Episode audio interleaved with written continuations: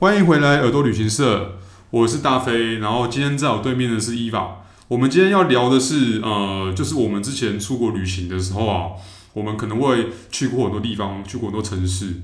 那我们自己印象最深刻，有看过最美的眼前的一幕，就是可能就是那那一刹那，我们觉得那真的是超漂亮的。然后我们我们呃很有印象这样子。那我自己的话，我最有印象的眼前一幕，其实是在。葡呃葡萄牙有第二大城叫 Oporto，中文叫波尔图。那那个地方其实它是一个古城啊。那它其实是一个嗯，从中世纪到现在的一个航海的一个大港。所以它在呃它在古城区那边有非常多的呃像港口那个卸货的地方啊，还有很多的波特酒的那个酒铺。那在那边除了港口的景色之外，它最厉害的其实是。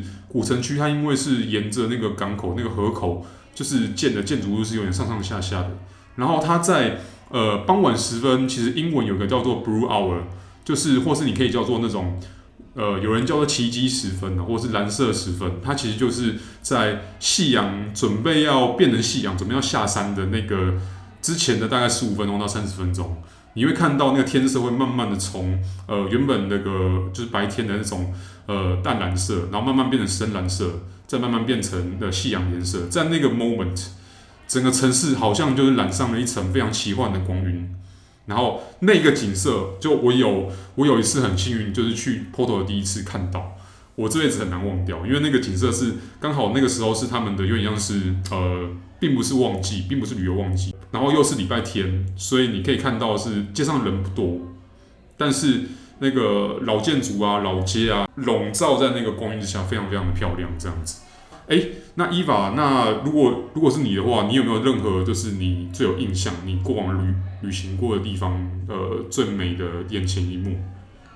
有，那我有印象的眼前最美的一幕，其实不止一个。但我先讲，在约旦，嗯、我曾经跟朋友一起去自驾，在约旦自驾旅行过。有点特别，就是基本上我想大家去约旦一定都会去到那个 Petra 嘛，对，这好像是必去的地方。没错。那我们那个时候就是在 Petra 的附近订了一个就是小旅馆，然后到达 Petra 的那个城市的当天，对，我们就在那个小旅馆的对面有一个小餐馆，嗯、呃，不能讲餐馆，算是餐馆，然后。就是对面就坐着几个当地人，然后他们就很热情的跟我们聊天，然后那才只是第一天，然后聊一聊聊一聊之后，他他们就决定说，你们要在 Petra 待几天，然后我说三天，然后他就决定这三天都带着我们走 Petra。哦，对，所以像我们去 Petra 的古城，我们去的时候不是跟一般游客一起走底下的路进去，对，我们是。他他跟他朋友借了马，然后我们骑马从从 Petra 隔壁的山壁沙漠山壁上走，然后还一路一路走到最高峰。印象蛮深刻的，就是在那个最上面烈阳底下有一个，真的感觉很像回到可能中古世纪的感觉，有一个小。布搭的小棚子，然后就是有一个人在那里，那个带我们的当地人就跟他聊天，然后他就拿出了一波，就是装装满钱币的波，然后那里面全部都是就是超过千年的古钱币，嗯、对，就是还蛮特别。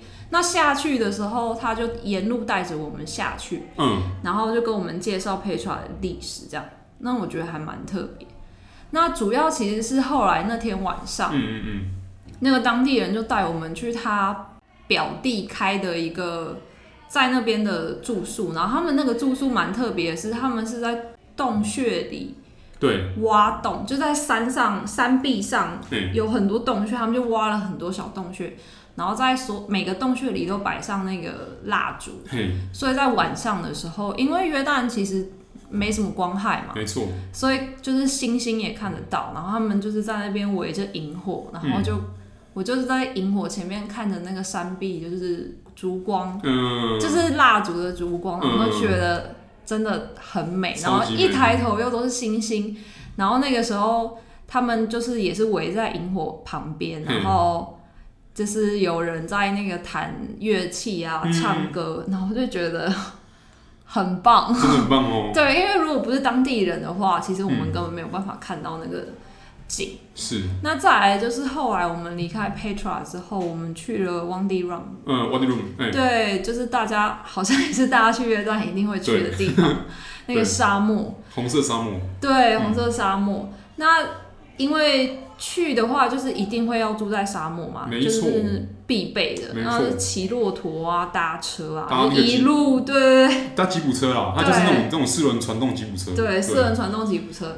但是也有人选择搭骆驼，我有看到有人选择骆搭骆驼一路走到那个我们住在沙漠中住宿的地方。哦。然后在沙漠中住宿的地方就是帐篷，嗯，然后他们晚餐就是在那个底下挖那个空窑，对，然后把食物都埋在底下。没错没错没错，看来那梗都看来那梗都一样啊。是都一样，然后我印象最深刻就是在那边看，在沙漠中看到的星星，真的真的太美。嗯，我人生这辈子从来不知道，原来星星跟月亮可以这么亮。嗯嗯嗯，就是因为沙漠中完全没有光嘛，所以你就是只靠着星星跟月亮的光芒，然后想办法就是走路跟看到别人。对，这是一个非常特别的。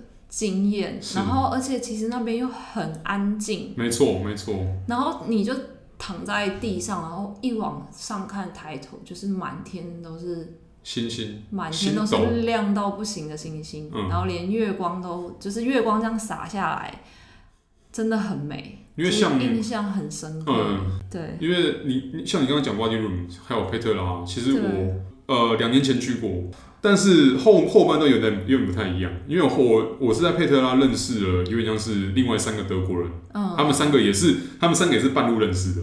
然后我的行程，我当时是先去约旦，再去以色列。他们跟我相反，他们是已经去完以色列，嗯嗯嗯，然后在他们是从哎他们的他们是绕顺时针，就是他们先去以色列，然后戈兰高地，就是那个那个有争议的那个地方，对对对，再往下走，就是走北部关卡，然后往下走到呃安曼。然后佩特拉，哦、然后再来是 Wadi Rum。对，然后我刚好跟跟他们相反，我是走一个呃，我一样是走顺时针，但是走下半部的顺时针。我是先到安曼，再到佩特拉，再到 Wadi Rum，然后走南部的关卡到以色列。所以刚好你就知道嘛，就是他们三个的是虽然都是德国人，嗯、他们是在以色列才碰面的，嗯、才第一次认识的。所以你知道，就好像是沿途在。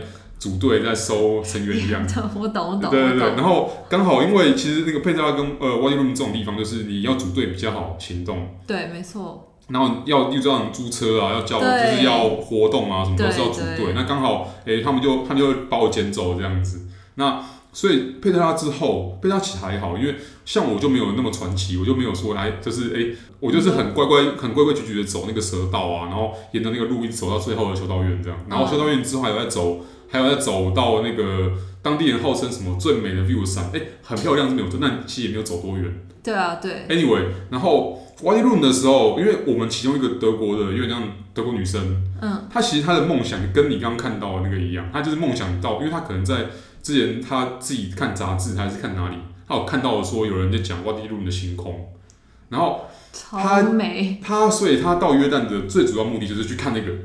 然后呢？但是你知道，其实其实当天天气有点这样，不但不算太好，不能说哎、欸，其实没有到很糟，就是说也没有下雨，也没有说真的是刮大风啊什么，但就是天气不太好。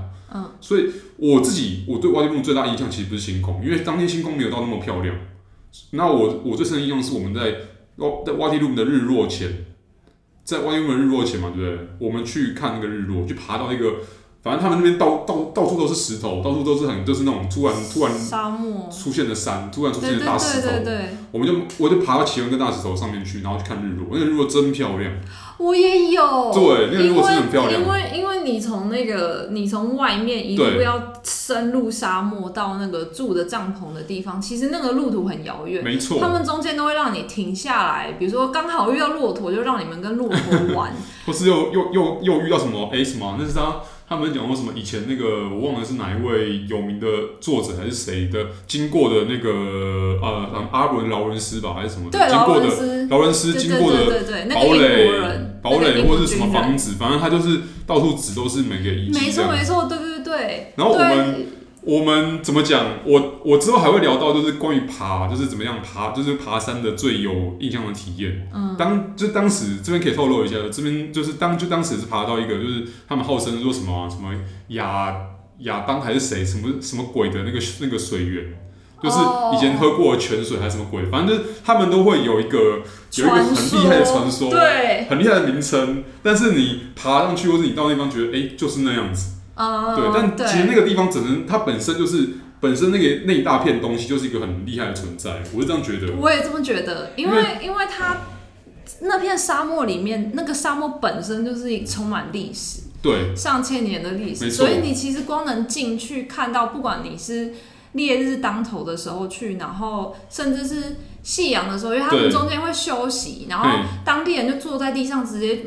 东西忽然就不知道从哪里冒出来，就开始泡茶给你喝。哦，对对对，对。然后那个茶是那种贝都因人那种茶，对对对，热的，然后甜的，然后很好喝。你也不知道那是那搞不好也不是真的所我们的所谓的茶叶，它就是当地的什么可能某树的叶子，很甜，对，很甜，很甜，很好喝。我我记得我当时看到它是热腾腾的煮，我还我很怀疑，因为我是我其实四月初去的，虽然不到最热，但其实也很热，也很晒。我就想说。啊，这么晒的地方，然后我坐在你帐篷里面，然后你给我热的东西，我一喝，但我一我一喝下去，我觉得，哎、欸，果然是有道理，就是有这东西很神奇的，会让人觉得，哎、欸，身就是身心比较放松一点，这样子。我喝茶是我们他们开车开到一个地方停下来决定休息，那时候是真的也快夕阳了。对。然后那个有一个领队就跑到那个山沙漠的山沙漠丘上，哦、对，然后就躺在那里看风景。是。然后另外一个贝都因人就在那边泡茶，在地上泡茶。对对对。那我就觉得这个生活真的是非常的享受。对，然后很棒。而且我记得，呃，像他们中餐也是，呃，随便就是，例如说，哎，开车开到一半，说，哎，那我们来吃饭吧。对，没错。然后我们，然后我们吃的就是他们让我印象很深刻的是他们，哎，因为他们可能也不能吃猪嘛，然后其他的肉也没有那么没有那么好保存，所以他们会吃尾鱼罐头的尾鱼。因为尾鱼对他们来讲好像是一种还不错的蛋白质来源，就是他们如果吃肉的话就吃尾鱼，然后会他们会给你，例如说，哎，就大家聚在一起，然后跟贝都人一起，跟贝都因人一起吃尾鱼三明治之类的，就是一个非常超现实的一个景象，对对对对对，对。OK，对啊，那其实我觉得对啊，像你刚刚讲那个 Wadi Rum 的那个景象，我我自己觉得也蛮漂亮，只是我我个人比较可惜，就是我没有真的看到那个星空。有有，那天蛮运气蛮好，天气真的很好，然后大家吃完饭就聚在萤火旁边，然后就是抽着那个水烟，然后哦，你们还有抽，你们还有抽虚小，我们有抽虚小，然后一往后往下躺，你的眼前就是满满的星空，没错，非常非常非常的美，而且那是手机。或者相机拍不出来的。哦，他们那个他们是说，因为像星空部分来讲，我去年我去年去呃北北印的拉达克，哦，就是印度最北边的，就是克什米尔跟拉达克，就是现在呃之前中国跟印度的军队在丢石头的地方，嗯嗯，然后去那去那边山区，然后也有很漂亮的星空，但那个星空呃。因为像是他们讲说，如果你要拍那个星空的话，你那个曝光要曝到可能最最某个技术，就是某个技术面的那个那个层面上，对，才有办法拍拍到那个照片。那我朋友有有成功拍到了，但他们就是花了很久时间熬夜在拍。对，所以我会觉得，其实有我的心态是，旅行很多时候其实是相机或是手机的。摄摄影机没有办法捕捉的那个那一刻，只能用你眼睛捕捉的那一刻才是最棒的。没错，你就用眼睛看，把它记在心里，然后用脑袋当成你的记忆体，把它记下来。对，没错，没错。真的，像我刚刚讲那个 Porto 那个啊，真的也是拍不下来。你要怎么拍下整个城市，那是不可能的，除了除了空拍机。但是。我我在猜啦，因为你 Google 也 Google 不到，Google 也找不到那种照片，你知道吗？我知道你意思。所以大概空拍机也拍不下。嗯。所以呢，就是，但是我可能这辈子可能就会一直记得那个画面，这就是我们今天的主题，哎、就是真的最美最美的眼前一幕的那个意义在。对，没错。对。然后我自己的话，其实像我自己，我曾经因为我也爱往到处跑嘛，然后到处去欧洲跑。我自己有另外一个印象很深刻的是在，在呃法国巴黎，大家都会去巴黎，去法国都会去巴黎。巴黎就是一个 portal，你进法进法国一定要进巴黎就对了。嗯，但但巴黎其实大部分人，假设你是跟团或是你呃你可能自由行，但是你的时间不多，你没有办法待很久的话，大部分人会去的是一些主要景点，比如说呃圣母院可能是其中一个，或是凯旋门啊、罗浮宫啊，然后呃或是近郊的凡尔赛宫。那刚刚讲到圣母院，圣母院那个岛，它不是在那个那个算是塞纳河的中间的一个岛上面的一个圣母院。是。然后圣母院其实旁边，通常一般人去完圣母院之后就离开了。它旁边其实有一个巴黎古监狱。那个哦，这个我蛮有兴趣的。对，你要巴黎古监狱的，呃，巴黎古监狱其实是这样，它其实现在是有点像是他们一个司法，有点像法法庭、法院的大楼，就是变成法院大楼，嗯。但是它在一个，它在它其中一角，通常一般观光客。很容易忽略掉，因为呃，如果你是跟团的话，你可能就是就就一完车就开到那个圣母院停车场，然后就然后停下来，哎，大家看这圣母院，然后就离开了，就离开了，你知道吗？但是不会经过那个小转角，小转角就是它有一个，应该是当初巴黎古监狱的的一个转角的一个，有点像是一个角楼，然后它是它本身是一个礼拜堂。但是那个礼拜堂，因为是礼，因为是古礼拜堂嘛，你知道以前呃天主教相关的那种礼拜堂，它都会有大量的彩绘玻璃。对。然后它本身它它保存的非常完整，它是它总共三层楼，然后一楼还好，一楼就是放很多那种以前那种礼拜的那种器具。嗯。从二楼开始，因为它有点像是一它一它一楼完全没有窗户，但是从上二楼之后就有窗户，二三楼都有那个光照进来，都有那个小阳台。然后你知道、哦、那种很漂亮，它保存的超棒的，就是它保存的非常完整之外，它那个彩绘玻璃是我我虽然我自己自认为走过很多国家，然后也去过很多教堂或礼拜堂，我这辈子除呃至少在基督教或天主教的这个领域上，我没有看过这么漂亮的一个画面，就是眼前的彩绘玻璃，然后那光可能又刚好照到是最棒的角度，嗯，这样照进来的时候，我觉得哇，我人就站在一个万花筒里面。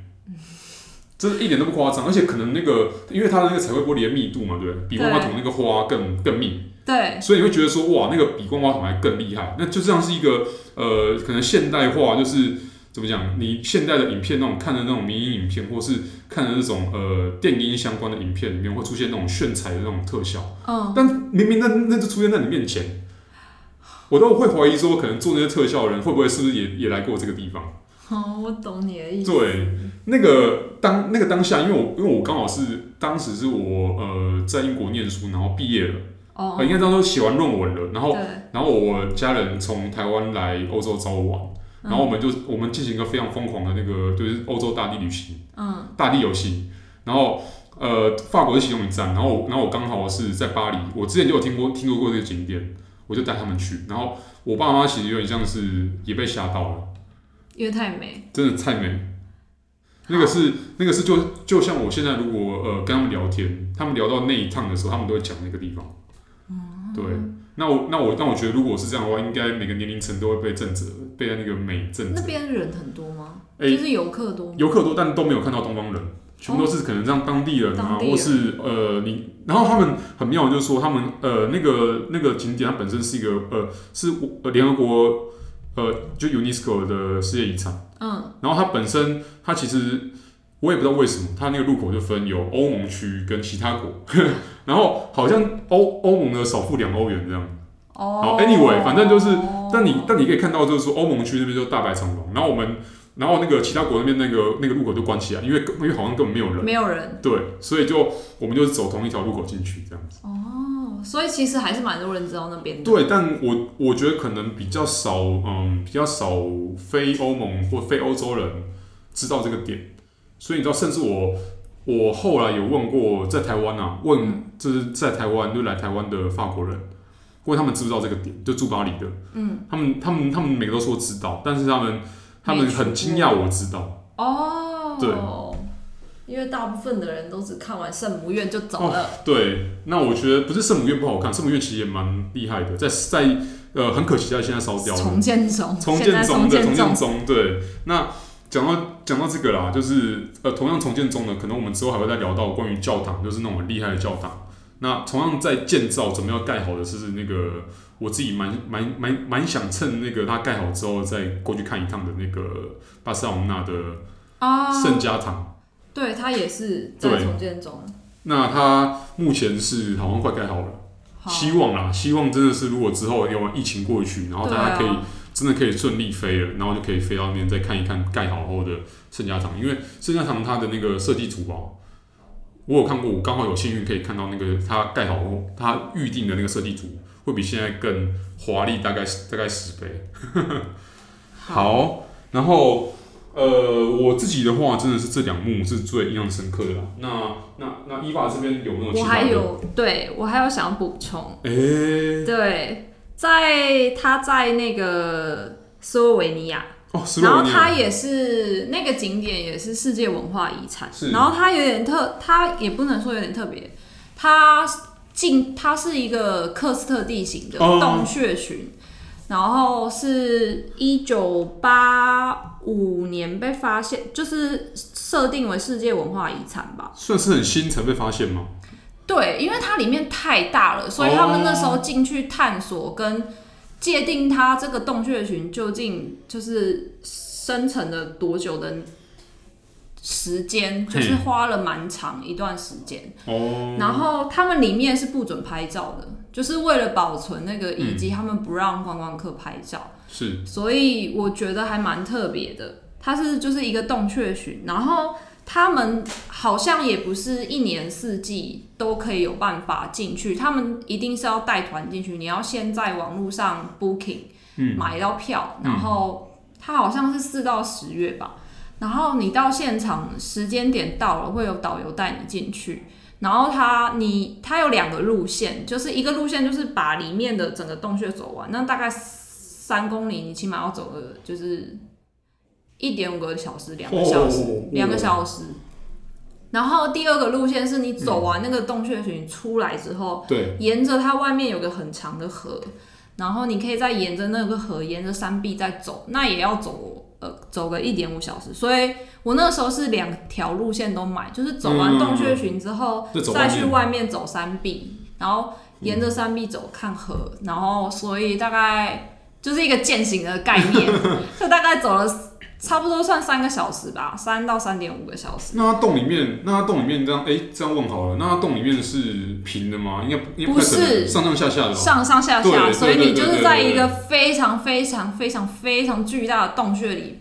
爬上爬下，爬上爬下，爬上爬下，是黑的吗？是完全黑的吧？没有，他们里面有他们自己官、哦、官方有在里面放灯，因为要保护游客的安全。然后就是有设置一些在一些很窄的走道，就是会有一些缆绳，不过还是很危险。但是里面真的非常非常非常的美哦，因为它你没有办法拍照嘛，然后你只能。就是听导游介绍，就是这个洞穴的历史，然后它怎么被发现的，嗯、然后以及就是每个点有一些长得比较像，比如说比较像耶稣啊，这个比较像圣母啊，或者这个比较像什么东西的那个钟乳石，对。对，然后就是停下来听他讲，他就会他们他们他们很爱就是例如说就是看那个形状就讲，哎、欸，这是什么什么什么，对他们很爱这样讲，但是那个洞穴群真的是我觉得。美到就是出来之后，就是脑袋还是就是懵的，因为因为没办法，第一没办法拍照，所以我就是很努力很努力的用眼睛去看，然后去记录我在这个洞穴型里面发发现跟看到的一切。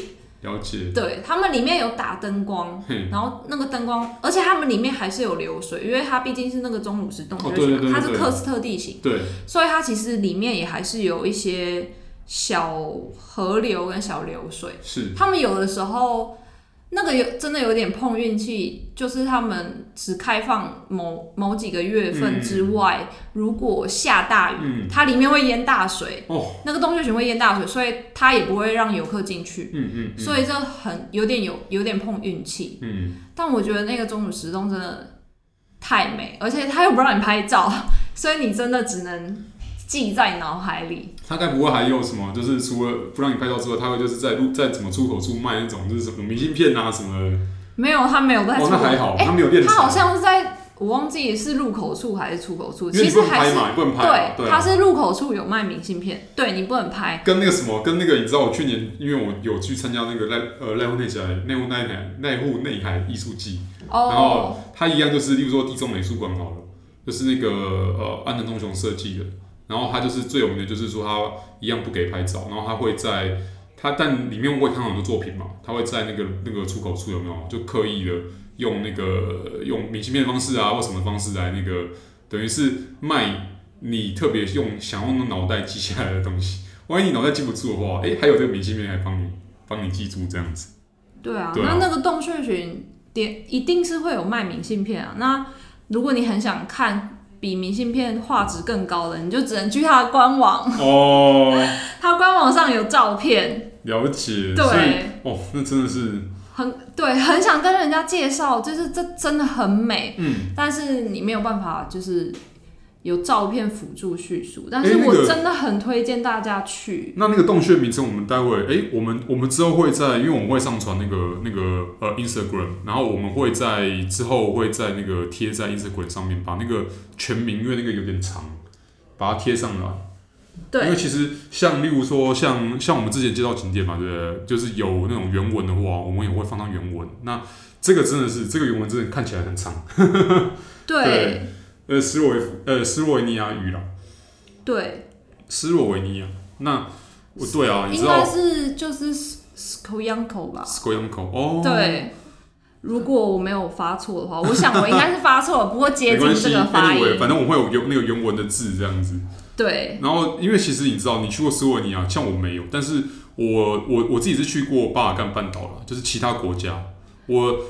我刚好是就是斯洛文尼亚跟克罗地亚还没去到哦，我就是这两个地方有去到。对，然后我还我也还没去过波斯尼亚跟黑山，但其他一些有没有那个南斯拉夫其他系列的，像什么塞维亚，然后那个罗马尼亚、保加利亚，还有马其顿跟那个阿巴尼亚，其实我刚好有有一有一次机会是从就是一次走过，所以对，所以你知道吗？所以其实我。我自己是觉得说那个地方其实呃应该也是有蛮多机会，因为他们工业才刚开始发展而已，所以会有蛮多机会，会也会有那种你可以看到最美的眼前一幕的机会，可能也会有那种就是要自己去去那边走走看看啊，然后去发掘当地的景点。但就我自己的经验来讲，我觉得巴尔干是一个很神奇的一个所在。哦，巴尔干半岛我也超想攻略的。对，对，就是。当然，本身斯洛文尼亚也算是巴尔干半岛的边陲，边附近附近附近附近。我那时候只了我那时候只攻略到巴尔干干半岛的附近，我还来不及把巴巴尔干半岛攻略完，我就就是得回台湾工作这样。嗯，因为啊，因为像我，我当时也是真的是有够幸运的，刚好有个时间可以走那边，但是我有其中两个国家走的比较赶一点，就是马其顿跟阿尔巴尼亚。嗯，那 anyway，反正呃之后之后我可能会再多分享一点这这个地区的经验这样子。那整体而言，这个地方我会相当推荐。如果大家有没有在疫情过去之后啊，真的有机会可以跑一趟的话，反正那边也不是用欧元，那边是非常非常相对便宜的所在。没错，东欧我用很内敛的方式在讲，那就是相对便宜。对，因为我们都走过。西欧跟东欧，对，然后东欧的物价真的是相对便宜很多。哦、西欧，我目前呢、啊，如果你硬要把南欧也加进来的话，整个西欧，呃，西欧的那个分区的国家我都走完了。然后南欧我剩下什么圣马力诺跟希腊。哦，但其实西欧，你看那种大小国家我都去过了嘛，我很清楚他们那个他们那种那种德性，就是拼命的去赚观光财，所以他们的他们他们的很多景点就相当的贵啊，这是一定的。对，对，然后。但是当然，最可怕的可能还是北欧。嗯，北欧哦，那北欧是另外一个境界。我们当然，我们通常都会讲说，哎、欸，例如西欧什么瑞士啊，什么地方很贵，但是北欧是另外一个世界了。对，北欧就是带泡面去。北欧有很多的那种眼前一幕，但但可能都不到是最漂亮的眼前一幕。但是北欧很厉害的是，它在不同季节的时候，它的氛围会不太一样。像我自己的话，我自己呃有有一次去丹麦，是因为我去参加毕业典礼的前一刻。刚好有多多三天的假，然后就就多跑一个丹麦，有没有？去转机？